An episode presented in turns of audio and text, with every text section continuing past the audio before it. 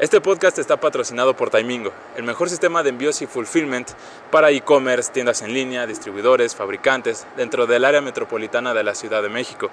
También contamos con cobertura nacional y si dices que llegas desde este podcast y buscas este tipo de servicios para tu empresa, te vamos a ofrecer hasta un 40% de descuento. Así que aprovecha y bienvenido al podcast Guardianes del Emprendimiento.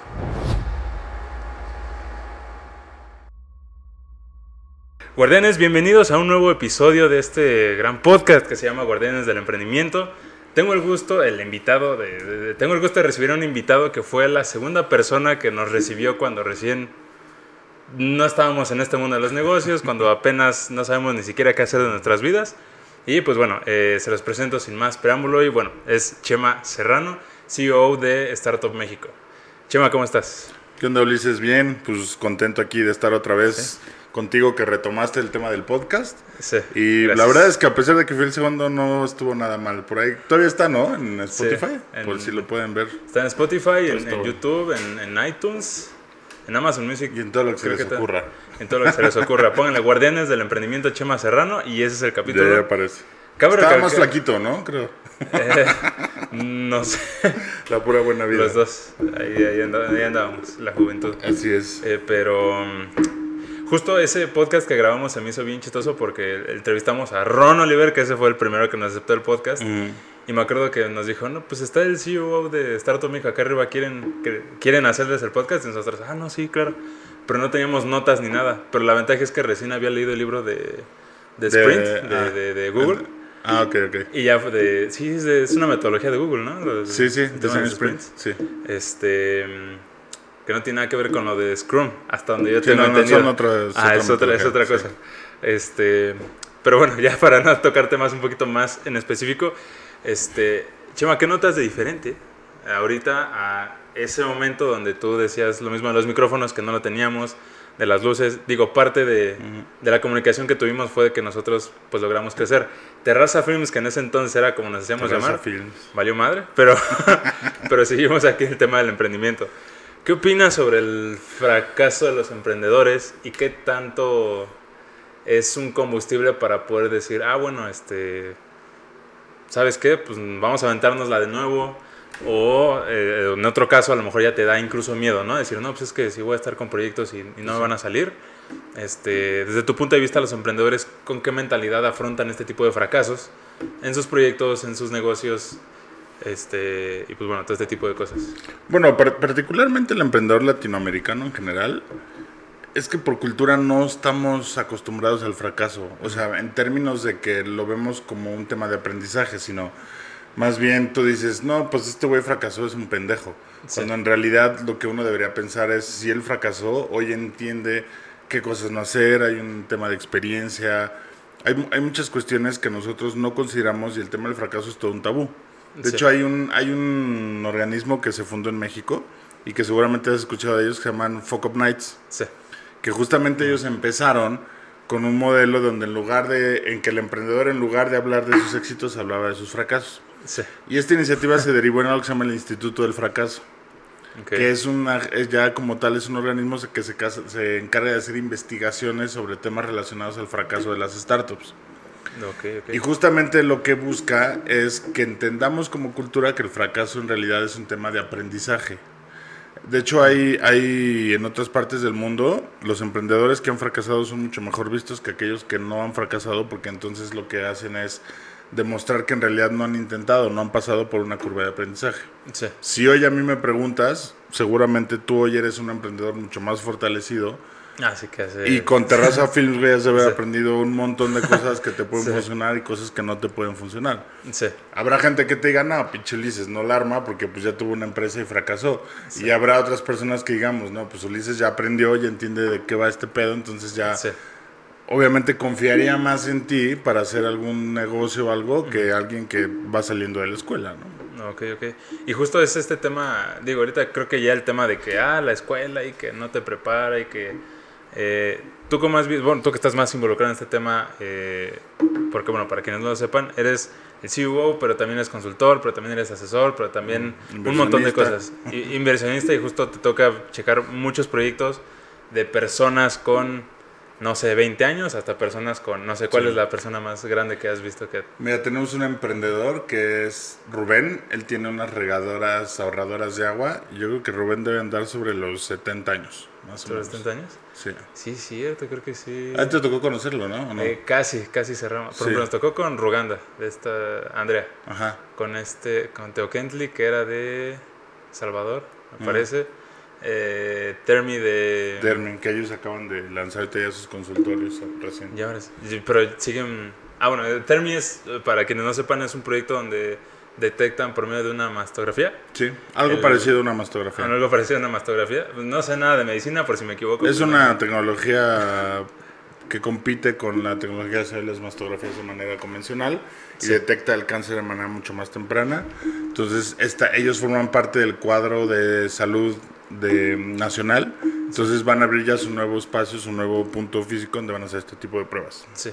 Justo y son egresados de aquí de Estado México. Sí, sí, justo la vez que...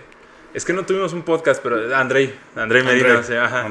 Justo tuvimos un... Eh, estábamos en vivos, ahí chequenlo en Instagram, en, mi perfil de Instagram.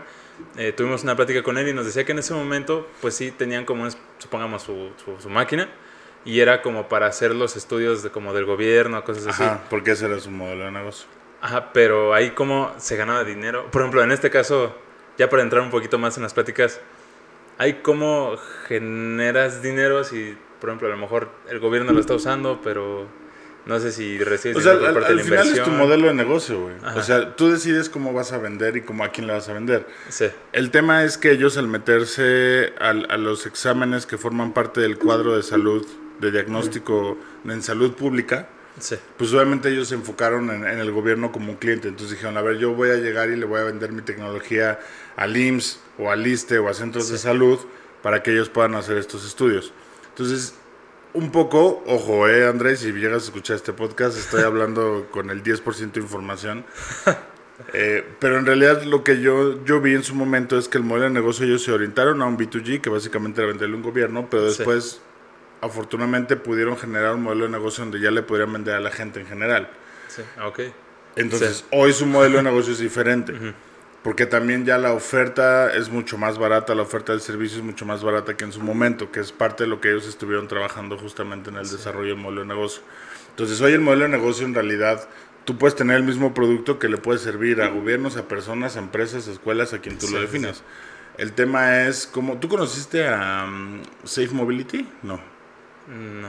Eh, la empresa no lo ubico, ¿no? En persona no sé la verdad. Bueno, ellos, por ejemplo, pasaron algo muy similar. Cuando estábamos trabajando su modelo de negocio, ellos son. Safe Mobility es una aplicación tipo Uber para mm. personas con problemas de movilidad, principalmente en silla de ruedas. ¿Él eh, llegó a hacer algo con Ron? No, ellos estuvieron trabajando conmigo aquí en Star México ¿Sí? también. ¿Daniel Shore no? No, tampoco. ¿No, tampoco? No. No, no, pero ellos, ellos llegaron aquí, son de Puebla. Ellos son de Puebla. Ah, ok, ok. Y, este, y justo su primer modelo que traían ellos era que tú bajaras la aplicación como Uber y tú lo pidieras y llegara aquí a la puerta de tu casa. El detalle de este, de este startup es que ellos no funcionan con autos normales, tienen que ser autos transformados, porque llevan una rampa y cumplen con normas internacionales y todo el rollo. Bueno, el punto es que en el proceso de análisis de modelo de negocio, porque la solución era la misma, una aplicación, un auto especializado para el transporte de este tipo de personas, pero lo que cambió fue el modelo de negocio. Nos dimos cuenta que era mucho más sencillo arrancar teniendo contacto con los hospitales para que fuera un servicio que se ofreciera desde el hospital. Entonces tú pasas de un modelo B2C, que es venderle a la gente, pasas a un modelo B2B, que es venderle a los hospitales. O en el caso de Termi, B2G, ¿no? Que decías... En caso de Termi, que era un B2G, venderle a gobiernos, pasó un B2C, que es venderle a la gente, al público en general. Entonces, eso en realidad, el modelo de negocio es súper crítico para el funcionamiento de una startup, que de hecho una startup por definición lo que hace es estar eh, probando distintos modelos de negocio hasta que le encuentre el bueno y a partir de ese buen modelo de negocio, que donde ya le da el clavo, ya empieza a desarrollar ya la estructura. Esa es como que la descripción más atinada que se tiene sobre una startup. Tal cual. Ok, ok. Y, em, por ejemplo, justo ahorita que me decías de que te decía de Ron, bueno, para que no lo sepan, este podcast está patrocinado por Timingo. Timingo es una empresa que, según yo, no estuve desde el inicio, recién entré hace un año y, precisamente fue por tu recomendación. Es que... es una historia muy larga. Ajá, se, vuelve algo muy, algo muy enredado, pero En pocas palabras, eh, Cheva me... Ahora es que, que, me dijeron, están buscando talento en Timingo y pues ahí voy, ¿no? Soy su padrino. Ya está la fecha. Me doy una lana todavía, no me la ha pagado. Ahí cuando lancemos la oferta pública inicial, sí, así se llama en español. Sí, la IPO. Este, a ver si salimos tanto del tema. ah, sí. Eh, justo lo que me decías es que, por ejemplo, Timingo viene de una empresa que se llama Access Pack. Pero Timingo la fundó Ron. No sé si con Marcus. Marcus estuvo ahí. Con Daniel Shore, ¿no? Con Daniel Shore. ¿O no? Tal vez, no sé. Yo no me sé la historia, no quiero ah, decir algo que no sé, no me sé la historia. Ok, ok, bueno, sí. Yo pensé que Daniel había invitado a Ron. Es que, por ejemplo, en las conferencias. Pero no quiero decir Por ejemplo, donde yo hice la entrevista con Ron, justo fue porque Marcus fue a una conferencia este y Ron habló sobre timing, y como la movilidad y todo. Y ya, bueno, la verdad es que no nos quedó claro al principio que era timing, ya luego entramos y pues. ya, ya, ya. Bueno, que te falta conocer la historia, Ya, ya, ya, tiene forma un poco, pero sí Daniel Shore me explicaba que, eh, que es el, ahora sí que el CEO de, de Timingo, me estaba explicando que empezaron justo con el modelo de Access Pack así, de que para personas con discapacidad. Entonces yo lo relacioné y dije, ah, a lo mejor, pero al parecer no, tiene nada. Ajá, okay, okay. Pero mira, como ellos, la misma solución y la misma tecnología y todo, pues cambiaron simplemente el segmento de cliente o cliente objetivo y eso cambia todo el modelo de negocio. Sí. Sí, sí, que dijo, no, sabes que no me sabe. Daniel dijo, no, es costeable, pero tengo ciertas unidades. Y ahí fundó. Eh, es la historia que yo conozco. Si, si hay ya después va a entrevistar a que entreviste a Daniel Shore y ya les cuento la historia. No se deja, pero ahí vamos. ¿No quiere? Es, que, muy cagado, güey. sí, luego estamos en las juntas con ciertos clientes y dice un chiste y yo me empiezo a reír y me da pena porque está el cliente, supone que tiene que ser todo serio. Pero sí me empiezo a morir de la risa y a veces que hasta como que voy por agua y ya me río afuera y regreso. Es muy cagado el Dani, es muy bueno. Pero sí, sí es bien ocurrente. Pero, ajá, justo empezaron con las unidades y dijeron, bueno, una plataforma de transportes. Y después fue como de, ah, ok, pues vamos a meternos en, por ejemplo, con Walmart, La Comer y todo este tipo de empresas. De, por ejemplo, si tú en Walmart pides tu despensa, eh, probablemente en la Ciudad de México, en la parte que media sur, este, probablemente Access Pack es el servicio o, el brother que llega en un carro a entregarte la despensa. Entonces de ahí surgió Timingo. Okay. Eh, y también nos explicó Daniel Shore qué es lo que es de la startup, porque es un proyecto que se sigue... Sí, sigue transformando, claro. Y justo eh, decía que al principio tenía unidades él propias para poder operarlas, pero dijo que después pasó un modelo tipo Uber donde, o sea, que llegue la persona con el carro, porque decían, si yo le pongo la unidad al, al operador, la va a descuidar, no es suya y... Ajá. Entonces, cuando se vuelve que la unidad es de él y viene a trabajar, pues ya mejor nosotros en vez de tener unidades, tenemos personas con sus propios carros y es más fácil que ellos los cuiden y, bueno, que no lo dejen en cualquier lado y todo este tipo de cosas. Entonces son cositas que, por ejemplo, en una startup, pues sí, como que se va se va cambiando y se va sí, Una startup es algo vivo que está validando, probando, corrigiendo, adaptándose y esa es la, la diferencia de una startup contra una empresa. Y por ejemplo, ¿hasta qué punto, digo, tiene mucho que ver con el dinero, pero hasta qué punto es soportable un negocio que no te genera ganancias? Porque si bien está el tema de que, ah, atraes inversionistas y tienes como... O sea, depende. O sea, si tú tienes muy claro, o sea, si tú entiendes muy bien el negocio y has hecho modelos que te permiten entender que a lo mejor los primeros tres años no vas a tener ganancia, pero pues tú sabes que en tu planeación y en tu estrategia en el cuarto, quinto, sexto y para adelante empieza a generar ganancias, pues digamos que es algo controlado que tú lo ves. Pero si tú tenías una proyección de ingresos de, o, tú esperabas algo distinto de tu negocio y en tu negocio nomás no la está armando y estás perdiendo, pues se vale decir, güey, por aquí no es, y ya le intenté, ya le subí, ya le bajé y más vale cerrar la cortina pronto. Porque si no, eso también te puede repercutir en pérdida de patrimonio, de capital y de muchas otras cosas. Muchas cosas. Sí, claro. Y sí, justo en el tema, eh, una vez tuvimos una junta y fue como de, ¿saben qué? El, negocio no está funcionando. Si seguimos igual, en tres meses nadie de aquí va a tener trabajo. Claro. Entonces sí, justo, o hay de dos. Y, y es algo que quiero compartírtelo por el tema de la mentalidad de las personas. Porque sí me dijo Dani, hay de dos. Dice, o que te quedes intentes levantar este desmadre. Dice, o que te empieces a buscar un trabajo diferente, ¿no? Y yo sí le dije, no, pues, pues, hasta el final, pues... Claro, ya está uno aquí, hay que jalarle. Ahora, obviamente, es intentar levantar esto, pero entendiendo que hay posibilidades y que se le puede dar la vuelta. O sea, también si es un caso perdido, o sea, es de ah, sabios decir, güey, no, claro, ya que le paro. Y yo pasé por algo parecido, entonces yo ya hoy sé que si mi instinto me está diciendo no va a jalar por mucho que yo le eche ganas, es como, güey, no. Es que, por ejemplo, es que está raro, porque pues, uno normalmente podría llegar a espantarse. Por lo que yo vi en Terraza Films era como de, ah, pues pues igual y me muevo, no sé, o no sé qué voy a hacer, ¿no? Pero voy a intentar aprovechar estos tres meses porque sí me dijeron, bueno, pues, o sea, si quieres, está la oportunidad de tomar decisiones más importantes y es como que hacer algo un poquito más arriba, ¿no? Y sí con ellos estoy como de, ah, pues, pues bájalo, o sea, si es, por ejemplo, hacerla de director de marketing o director comercial o director de ventas, o sea, como que todo este rollo. Dije, bueno, pues es una experiencia que si en tres meses o menos se va a quebrar la empresa, pues que se quiebre, mínimo voy a tener esa experiencia. Exacto. Que eso eh, también ayuda mucho. O sea, el, emprendedor, fíjate, algo que me he dado cuenta, que normalmente les va mucho mejor a los emprendedores que ya tienen una experiencia laboral. Sí. Que aquellos que van saliendo de la escuela y quieren emprender, ojo, no estoy diciendo que no vaya a funcionar, pero obviamente cuando tú ya trabajas, y yo creo que alguna vez yo te lo dije a ti, güey. Sí. Métete a trabajar en una empresa para que también aprendas cómo funciona una empresa. Sí, sí, sí. Y lo que es, porque al final el emprendedor también desarrolla habilidades y capacidades que le permiten tener cierto aprendizaje entonces, solamente si quieres tener una empresa y nunca has estado en una, pues no vas a entender ni siquiera cómo funciona. de hecho, el emprendedor tiene que aprender en algún momento a convertirse en empresario, porque tampoco es lo mismo. Sí, sí. Entonces, pues es importante el aprendizaje. Sí, pues sí me acuerdo que me dijiste que era diferente. O sea, está bien eh, tu proyecto y fracasó y lo que sea, pero otra cosa es el tema de la empresa. Me acuerdo que me dijiste, no sabes nada de logística porque es de logística, pero la vas a tener que aprender. Y dije, bueno, pues... ¿Y que te lo has aprendido? Eh, no, sí, sí, ya hace un Claro, No llevo ni un año ahí. O sea, no tiene ni siquiera un año de la. no, pero como es una startup, pues aprendes más porque aprendes de muchas áreas. Ah, sí. Sí, por ejemplo, digo, no. Eh, quiero como que ya dar demasiados detalles que puedan comprometer al, tema de la empresa y demás, pero sí. Sí, me dijo, no, pues este, pues échale y todo, y ahorita ahí, vamos, como que arribita, pero pues es. es, es, es, un buen momento para giros como el de Timingo. Sí, pues justo queremos. Ah, pues lo de los Smart Locks. Bueno, tú ya lo conocías antes de que, de que yo llegara, pero sí, justo por eso estamos haciendo este podcast, para que lo vea la gente. Pero bueno, eh, para ti, ¿cuál es la diferencia entre un emprendedor y un empresario? Porque está la opinión dividida. Hay quienes, y están grabados aquí en el podcast, que dicen, no, pues es que es lo mismo. No, no, no. Nada más que es una etapa diferente. O sea, es como que estás iniciando. No, para nada es lo mismo. Para nada es lo mismo. O sea, yo te puedo decir que hay gente que inclusive son muy buenos emprendedores y son malos empresarios. Sí.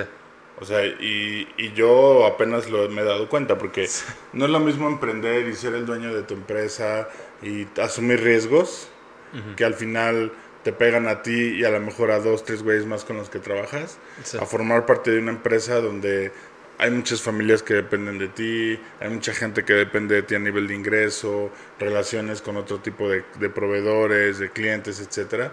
Entonces, la, el riesgo es muy distinto. O sea, tú no puedes asumir los mismos riesgos como empresario como emprendedor. Además, también el empresario necesita ser mucho más dedicado y enfocado en ciertos aspectos de la empresa. El emprendedor, puedes tú ser muy bueno para, muy acelerado para arrancar un negocio, pero probablemente al año ya te aburriste, güey.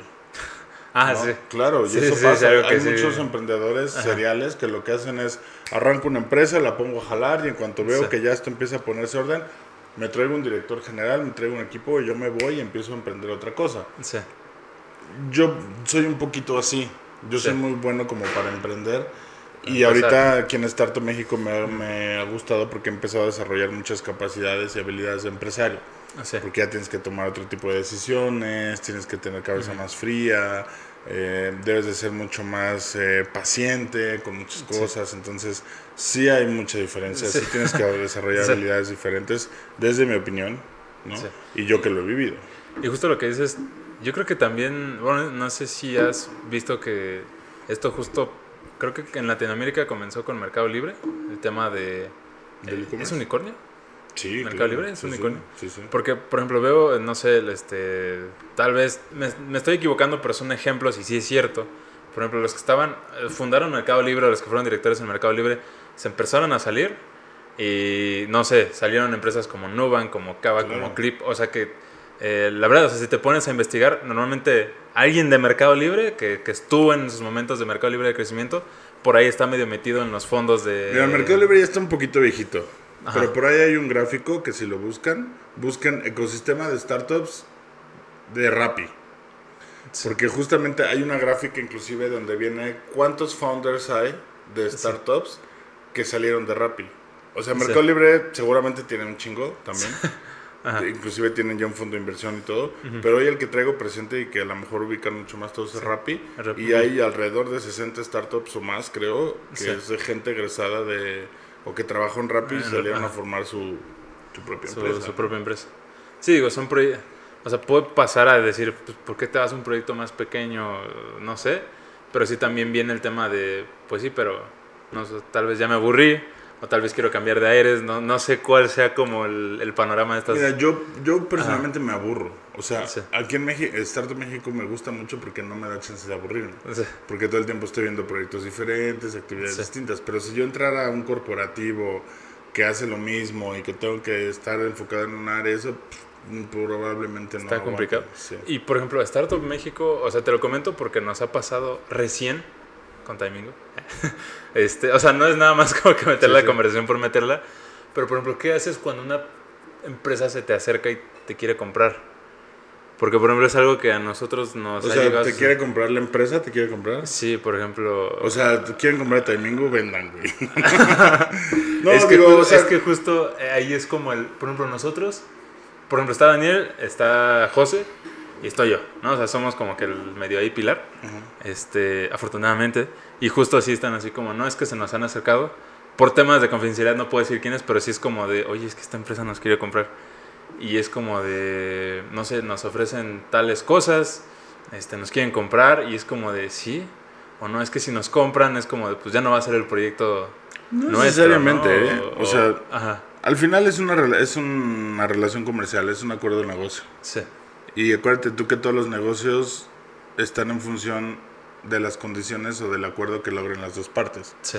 Ha habido muchas compras de empresa donde literal yo llego contigo y te digo, oye, te quiero comprar tu empresa y tú me puedes decir, sí está bien, pero mi equipo se mantiene, yo dijo las políticas, es que, por ejemplo, tanto. El tema con nosotros es, ok, ofrecen un sueldo, no está mal, pero... Te pueden ofrecer un sueldo y aparte una participación accionaria todavía. Es que nada más ofrecen eso. Entonces... es que eso depende mucho de las condiciones del deal.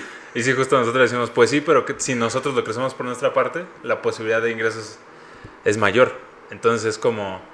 Es, un poco lo que tú creas. O sea, hay gente que se siente mucho más, se sentiría mucho más cómoda recibiendo 50 mil baros al mes y diciendo, se venda, no se venda, jale, no jale, yo tengo mi lanito en mi cuenta. Sí. Pero difícilmente va a poder generar más de 50 mil pesos al mes. Sí a que tú con tu mentalidad de emprendedor, de emprendedor digas, no, güey, pues me vale madre hoy ganar 50 mil y prefiero meterme 5 mil varos, pero yo sé que en un año voy a ganar 100 y en dos años 200, o sea, pero depende pues de la mentalidad de cada quien, güey. Sí, sí, sí. Sí, o sea, te digo porque todo esto es nuevo y la verdad es que me da a mí un montón de gusto porque cuando recién nos acercábamos a ti era el tema, era el tema de, oye, ¿cómo cobro un video? ¿No? Así. Y era de, ah, no, pues cuánto cuesta la cámara y cosas que no entendemos al principio cuando empezamos.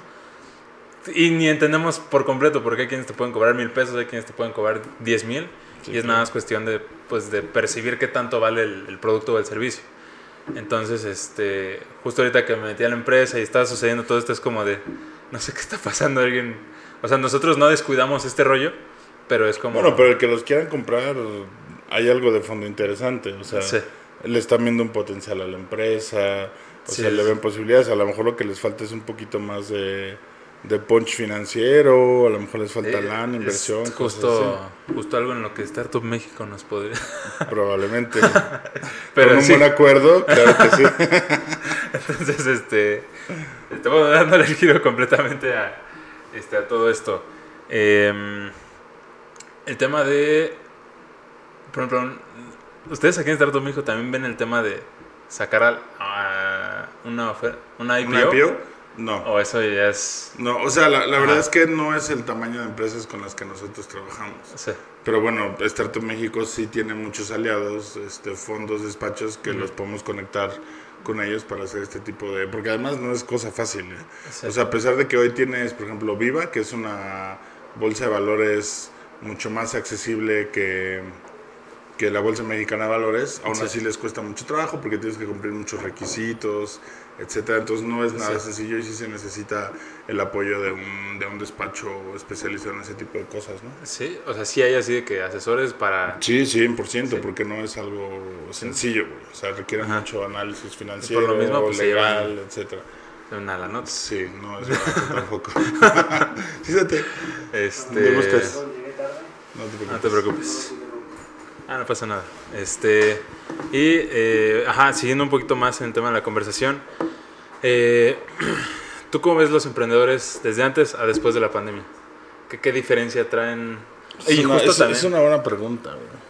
A ver, termina de preguntarme. Eh, es que no sé si sean dos en una, pero el tema, eso y el tema de la inteligencia artificial, que se habla demasiado, preocupa mucho. No, esas son dos preguntas, güey. Ok, la primera. son temas separados, son temas separados. Sí, sí, sí. Mira, algo que vi mucho en el, el cambio del emprendedor prepandemia, pospandemia, yo creo que tiene que ver con el hábito de poder trabajar más a distancia. Facilitó mucho que hoy muchos temas comerciales también se pueden hacer a distancia. Y no solo el emprendedor, sino también el empresario tradicional, como que hoy está más abierto a ese tipo de cuestiones, ¿no? Hoy, hoy te permite más atenderte una videollamada porque antes era más el protocolo de la reunión y llegar y con el equipo y todo ese rollo. Y también yo creo que les ha permitido entender que hoy la infraestructura del espacio físico tampoco ya no es una necesidad como antes. Sí. Y también una visión mucho más digital, ¿no? Yo creo que eso también es algo, un componente importante dentro del cambio, del cambio de mentalidad porque al, final la transformación digital, al menos en procesos y en, a nivel comercial, fue algo que tuviste que hacer sí o sí. Y es algo que ya se quedó dentro de, de, la, de la mentalidad de cualquier emprendedor empresario. Mm. Entonces hoy por default ya considera los canales digitales para vender y para operar ciertas cosas. Entonces sí hay un cambio que de alguna manera fue forzado mm. durante la pandemia, pero fue algo que llegó para quedarse. Sí, que algo que estaba previsto para 10 años, ¿no? Me parece 7, 10 años. Sí, pues se ahorraron algo así como 8 años. Sí, sí, se adelantó.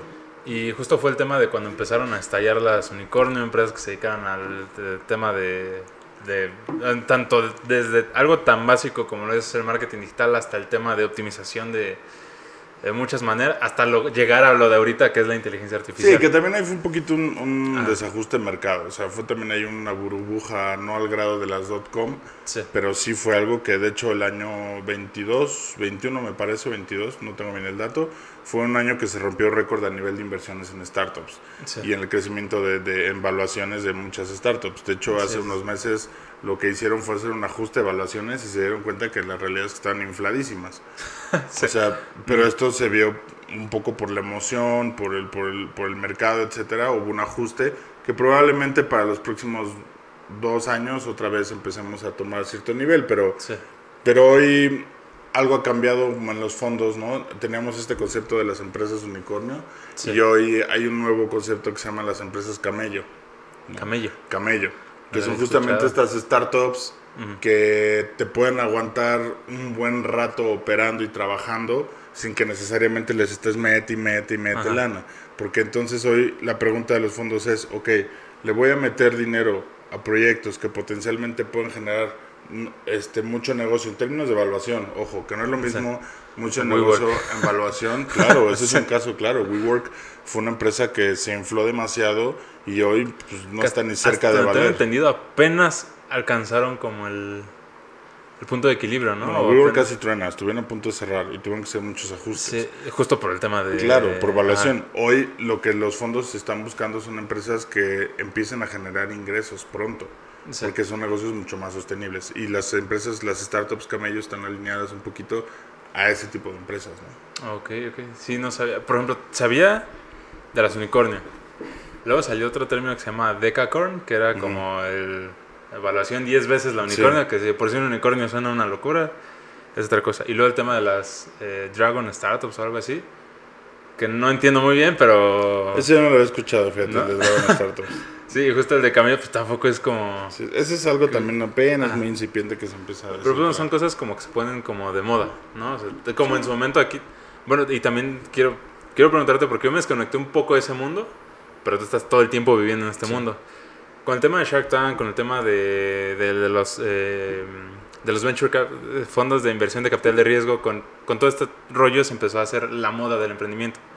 Según yo, el emprendimiento empezó como a estabilizarse o a empezar a bajar o como que subió así demasiado y ya de repente como que ya no subió tan rápido.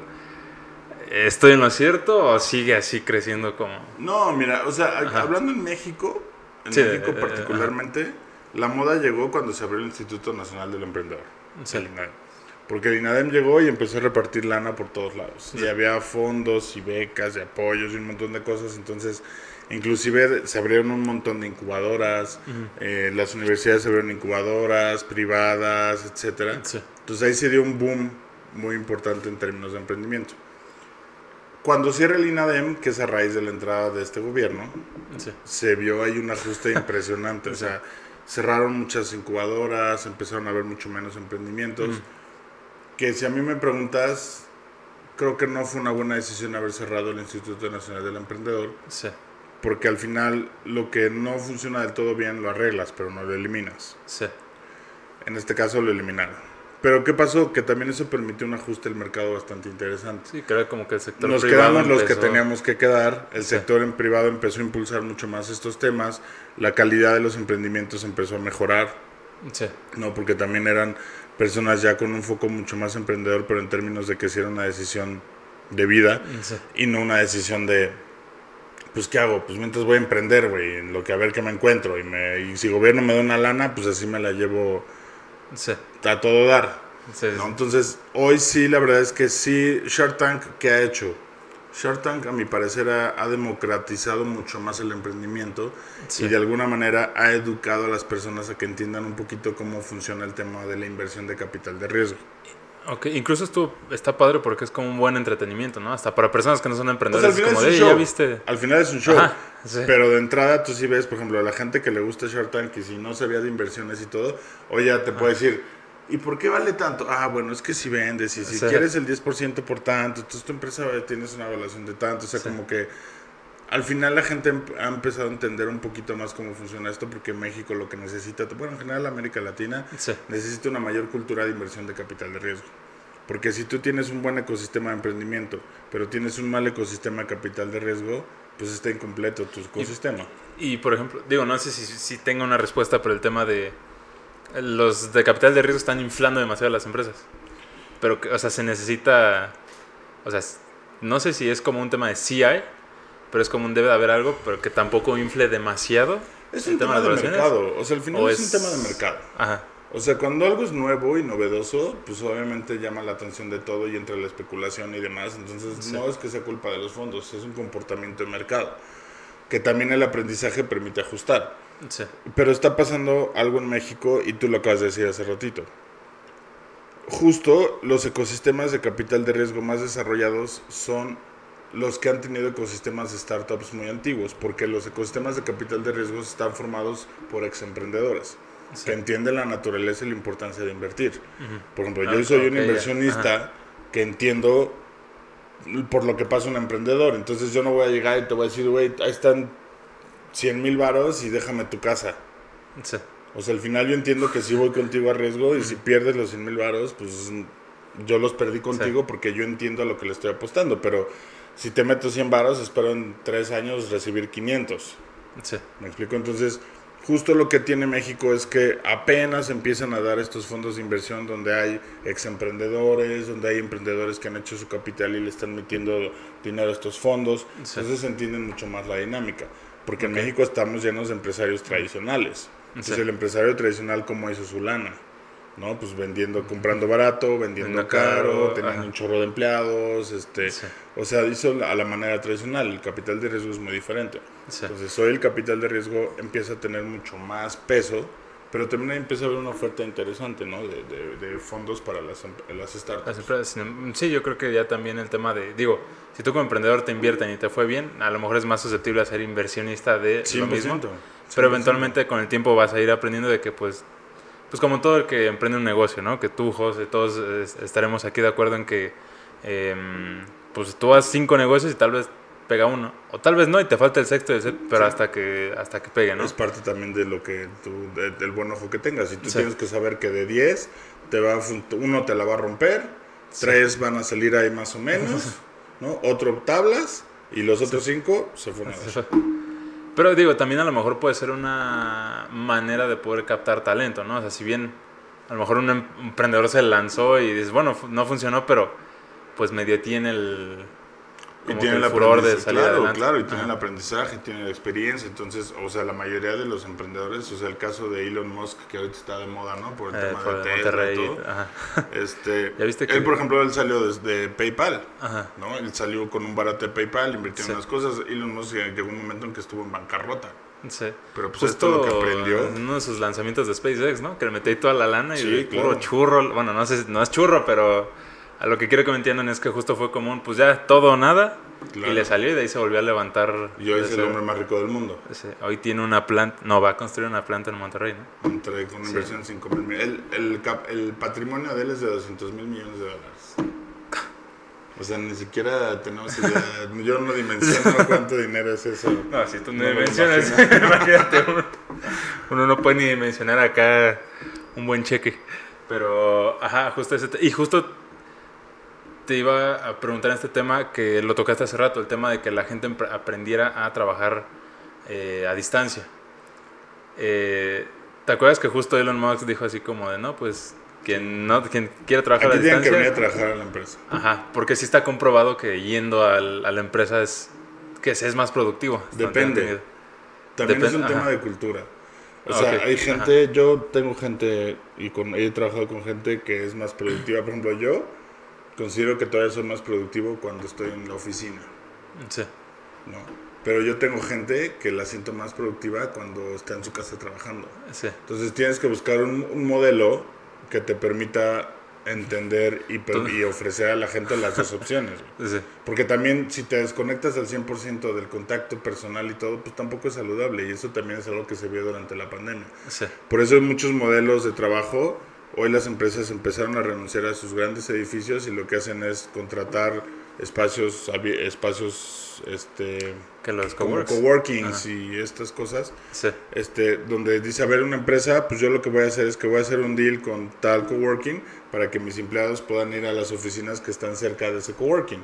O se puedan reunir por equipos de trabajo etcétera. O sea al final no puedes eliminar eso pero sí debe estar la opción o sea Elon Musk cuando dijo eso pues, le renunció un montón de gente porque también se dieron cuenta que la calidad de vida mejoró, ¿no? pasas más tiempo con tu familia, tiempo libre, etcétera. Entonces depende mucho, pues hablan de hablan de la jornada de la semana laboral de cuatro días. Sí. También. Ah, sí, cierto. Entonces también puede resultar algo, en, en, países europeos ha resultado muy interesante y se ha, y se ha encontrado que son mucho más productivos en una semana de cuatro días, porque tres días les permite como personas, desarrollarse, ser más productivos, etcétera. Entonces depende mucho. depende mucho de la, de la persona. Pero pues al final, si el jefe y el líder dice, pues esta es mi cultura y con esto yo quiero trabajar, pues seguramente se rodeará de gente que comparte la misma cultura. Sí.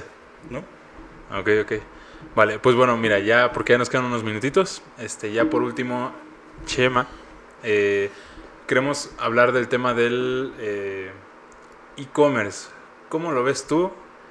Justo por el tema, también inclinándonos al tema de la, de, la logística, que no lo tocamos demasiado, pero fue como un, es como un, ok, ya como que ya todos saben que pueden hacer dinero con Mercado Libre, con Amazon, con todas estas empresas, este, pero de repente meten fees o de repente tú como emprendedor dices, no inventes, es que también el envío me cuesta un montón o también los, los productos me cuestan un montón. ¿Cómo, qué es lo que decías? Son los empresarios que están acostumbrados como el modelo de antes, compras barato y, vendes caro, ¿no? Y son pues los que en mayor volumen venden, pues más dinero se llevan. ¿Cómo puede hacer alguien, o crees que eso pueda considerarse un modelo de negocio ahorita? O sea, el tema de compra-venta para este tipo de plataformas. O sea, 100%, mira. O sea, yo creo que el e-commerce apenas está mostrando sus primeros indicios. O sea, hoy tienes grandes jugadores como Mercado Libre, Amazon, Alibaba, por ahí Claro Shop también que ahí le anda entrando, ¿no? Que ah, tampoco ha jalado mucho, pero le han metido mucha lana. Sí. O sea, hoy, hoy tienes estos grandes jugadores que aparentemente concentran el mercado. ¿Y en qué está orientado? En que si tú compras en Amazon, pues tienes el envío gratis. Sí. Y, hay muchos... Como consumidor, ¿no? O sea, claro, como consumidor. al final te la atoran en el costeo y todo, pero, pero sigue, como tienes economías de escala, pues a ellos les sale mucho más barato que a un emprendedor. Ahora, lo importante del e-commerce también es encontrar tu nicho mercado. O sea, yo creo que el problema, uno de los principales problemas que a mí me toca ver en las startups es quererse poner los madrazos con Mercado Libre o Amazon. Sí. Cuando en realidad lo que tienen que hacer es identificar muy bien su segmento e ir a atacar a su segmento y, dejemos de estar yendo a lo masivo y ese tipo de cosas porque te quieres meter a Sansón a las con Sansón a las patadas. Entonces no se va a poder nunca. Sí. Pero si tú encuentras tu nicho de mercado y empiezas a trabajar sobre tu nicho de mercado, y no solo como una oferta de servicio, sino ahí tiene que existir una experiencia alrededor de, hoy, de él, que hoy está comprobado que la experiencia es un driver mucho más importante en la toma de decisión de consumo que el servicio o el producto per se. O sea, hoy muy fácil, si tú vas a un restaurante donde la comida es muy buena y te tratan de la fregada, probablemente no regreses. Pero si tú vas a un restaurante donde la comida es cumplidora, pero la experiencia es muy buena, lo más probable es que regreses. Porque la experiencia hoy ya es un elemento súper diferenciador en la, en la, decisión de compra de cualquier usuario. Por ejemplo, el, el, tema del envío en realidad es uno de los temas más críticos en el e-commerce porque le está relacionado con la experiencia. ¿Qué pasa si a mí no me llega mi envío? Puta, no manches, si no me llega, oye, me quiero mm, comunicar con el repartidor, oye, no puedo rastrear mi, mi línea de captura, no sé cómo se llama. Me llegó mal, no me, llegó. Eso te genera una experiencia horrible y va más allá del producto del servicio. Entonces, aquí lo que tienes que buscar es entender cómo está tu mercado y buscarte aliados en términos de, de la cadena de valor, porque si no también vas a tronar. O sea, me pasó con una plataforma de... Es un market, no, es un e-commerce. Es un e-commerce. Y ellos lo que hacían justamente el problema era el envío. Porque tenían productos de 80 pesos y el envío costaba 150. Entonces es pues justo hace como una semana o dos platiqué con una, con una cliente y me dice, pues es que yo vendo paletas de hielo. Pero pues obviamente yo no quiero pagar el envío y el comprador tampoco quiere pagarlo. Entonces como que estamos en el limbo y fue así como, ok. Sí, pero ojo. Ajá. Está bien si vendes una, pero ¿qué pasa si vendes una caja de 1500 pesos? Sí. De paletas. ah, Choco, ¿te acuerdas del proyecto de ah, Chocovelas? ajá. Este, no sé si te conté que estuvimos cerca de cerrar con la esperanza. Sí, sí. Este, justo fue el tema de que no, pues es que las chocovelas valen, este, no sé, para decir un número que ya no recuerdo tanto, 40 pesos, ¿no? Y desde el envío me salen, como tú dices, en 100, en 200. Y justo nos dijeron, pues, ¿sabes qué? Pues vende la caja y si a la caja le caen, que le caen 24 y te van a cobrar el mismo costo por una caja de 50 piezas, pues métele ahí 50 y ya te sale... Tu segmento de cliente y toda tu estrategia es, muy diferente. Sí. Porque no es lo mismo hablarle al que te va a comprar una chocovela al que te va a comprar una caja de chocobelas. Entonces ahí es donde tenemos que empezar y justamente el e-commerce lo que tiene es eso. El e-commerce tiene que identificar muy bien hacia quién se dirige y tiene que generar estrategias adecuadas hacia ese nicho. Si hoy estás esperanzado en poner un e-commerce y vender lo que vende Alibaba o Mercado Libre, estás perdido. Tenemos que ser súper realistas en decir, oye, a ver, mi mercado hoy es Ciudad de México, pero es un segmento tal, con nativos digitales, o a lo mejor con empresas, o a lo mejor con farma, no sé, se encuentra ese nicho para que digas, oye, es muy fácil, oye, a ver, de, mi, de, mis, de mis ingresos que tengo hoy de mis clientes, ¿en dónde está la mayor concentración? ¿Qué es lo que más me piden? Oye, pues, ¿sabes que Del 100% de mis clientes, resulta, me estoy dando cuenta que el 40% probablemente son de fraccionamientos como Bosque Real, o en Interlomas, o en tal lugar. O probablemente me estoy dando cuenta que son los que están más hacia el centro de la ciudad y que son personas de pareja, o, o sea, eso es lo que tienes que entender, decir, ah, pues ahí está el pan, güey.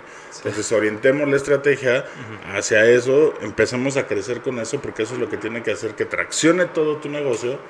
Y en algún momento vas a poder abrirte hacia otros nichos, pero pues, ¿cuál es el que te va a jalar primero? ¿Hay alguna forma de, un, o sea, una manera estratégica de llegar como a tu nicho? Porque, o sea, en, cuestión de marketing digital, y les da muchos Validaciones, güey. Es Ajá, porque muchos dicen, ah, que yo te encuentro, yo te doy, yo te digo. O sea, la mejor manera es validar. Obviamente hay un proceso de planeación y creativo que tienen que hacer como, como emprendedores y como equipo de trabajo. Y ustedes, por su conocimiento de la industria y todo, van a decir, a mí como que me late que es por aquí y es por aquí, todos nos tenemos que poner de acuerdo y vamos a decir que este es el perfil de cliente. Eso es lo que creemos todos por lo que sabemos. Entonces, ¿qué tengo que hacer? Tengo que salir y tengo que validar. Entonces, tengo que hablar con ese cliente, tengo que darle el servicio, tengo que ver, hacerle, preguntarle cómo nos fue, si nos fue, si me pagaría o más. de magia no, se puede. No, tienes que validar, güey. Yo por eso te digo, hoy ustedes que ya tienen una atracción como empresa, yo me pondría a revisar quiénes son los que me están comprando más. A lo mejor si tengo recompras, si no tengo recompras, si tengo adquisición de nuevos usuarios O sea, cuáles son los nuevos usuarios que estoy que están entrando en mi plataforma, si me están consumiendo, si no me están consumiendo.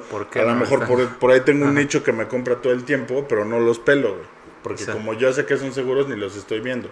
Cuando en realidad yo les diría, ok, yo voy a analizar estos, qué les estoy dando o qué están viendo de valor para seguirme comprando y voy a buscar, quiero más como esos. Sí. ¿Me explico? Entonces es un poco de, de, conocimiento, de investigación y de validación. Sí. Vale, vale. Pues mira, no sé, ahorita porque tenemos el tiempo encima, pero eh, el tema de, bueno, le seguimos en otro podcast, claro, estás invitado y también... Los que quieran. Todo esto está bastante interesante, pero justo voy a aprovechar para el tema del, de, de, lo que hablamos de todos los rollos que tienen en temas de logísticos, pues háblenle a Taimingo y ahí vamos a estar para resolver todos sus problemas. Pero bueno, eh, nada más ya Ahora para yo en mi este podcast, voy a entrevistar a Taimingo. Va, ¿Te parece? Mira, aquí estamos, mira, José y yo. Los entrevista a los dos. Daniel es algo complicado, pero a toda roja nos así todo lo que tú. Lo, a Daniel lo conozco perfecto, entonces no pasa nada. También, igual y, ¿Me agarro él o me agarro a ustedes? Su cague de risa este Daniel. y tú lo has visto, ¿verdad, Que estamos en juntas y nos carcajamos y nos vamos. Es que me tocó cotorrear con Dani en Israel, cuando hicimos un viaje a Israel con Marcos. Ajá. Y ahí lo conocí, fue súper cagado. Sí. Tiene como 50 y tanto que 60, pero en tecnología está es más sí. que yo y yo sí. sí. ¿eh? No manches, está De repente está así, te manda un TikTok y ni nosotros vemos TikTok. Está muy cagado el sí, él me metió a TikTok, yo no era de TikTok y él me metió a eso. Ahí está la diferencia. Sí es cierto que te enfocan en lo que quieres. Sí. Y no sí. sí, no. El algoritmo de TikTok es una cosa brutal que es conversación de otro podcast, pero sí. por ahí hay una de esas teorías conspiracionales que dicen que es una es una plataforma que los chinos inventaron para hacer más pendeja a la gente en América. ¿En serio? Por eso está lleno pues de retos virales, retos absurdos, etcétera, ¿no? Y, y, tiene un nivel de, adicción, sí, claro, importante. O sea, está, es que, o sea, si tú ves el grueso de los usuarios del TikTok, pues obviamente son puras tonterías. Dicen que el 1% del mundo es rico. Claro. El 99% se enfoca para allá, pero para el que sí se interesa, a mí el TikTok que me saca, de verdad no es... Yo soy fan de TikTok. Yo soy fan de TikTok. O sea, yo me hice adicto a TikTok impresionante. Pero me está medio costando trabajo. Pero yo tengo, a mí me sale cosas chistosas y cosas como de tecnología y cosas así. Pero el algoritmo es, es tan brutal, güey, que en un mismo día te cambia todo el contenido y si mañana de repente te sale una morra y la ves tantito, ya te atasco de morras, o sea, está tremendo. Hay un reto que te hacen las novias o las esposas, que pasan 10 TikToks. ¿No lo viste? Pues ya había escuchado el tema bueno, yo lo vi en TikTok. Yo lo vi en TikTok. Que justamente te hace el reto de que ven 10 TikToks a ver cuántas chavas te salen. A ver quién eres. Sí. Pero sí, bueno, vamos a terminar el podcast. Eh, si se animan, pues hacemos un podcast de, este después. Esto es para que estemos aquí echando pues desmadre. Esto fue para aflojar hoy el. Para, ajá. Y justo ya es el segundo podcast que hacemos. Eh, que, haya un tercero, cuarto, quinto, o tú vas a tener tu podcast ya cuando lo tengas. No sé, estoy en eso pensando, voy a entrevistar a startups. Va, va. Y eh, recuerden que si tienen problemas en el tema de logística, pues estamos acá nosotros en Timingo, vamos a aprovechar el spot. Deberías hacerla como Roberto Martínez. Es justo lo que, de hecho, bueno, ahorita este ya la podcast es patrocinado por Timingo. Es justo lo que, este? lo que vamos a hacer. por contrato, ¿eh? Sí. Pero tienes que decirlo en la intro y en la despedida. En la, pues no De hecho es un intro. ¿Tú lo has visto, Roberto Martínez?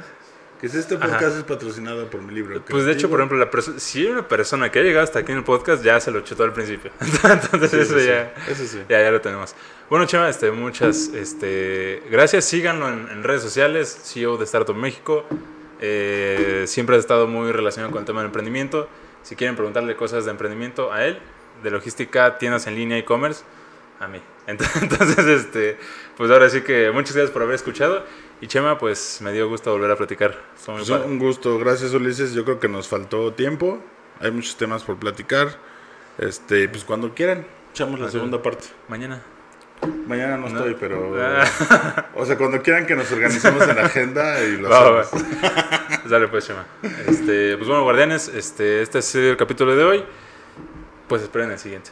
nos andamos viendo. Nos vemos.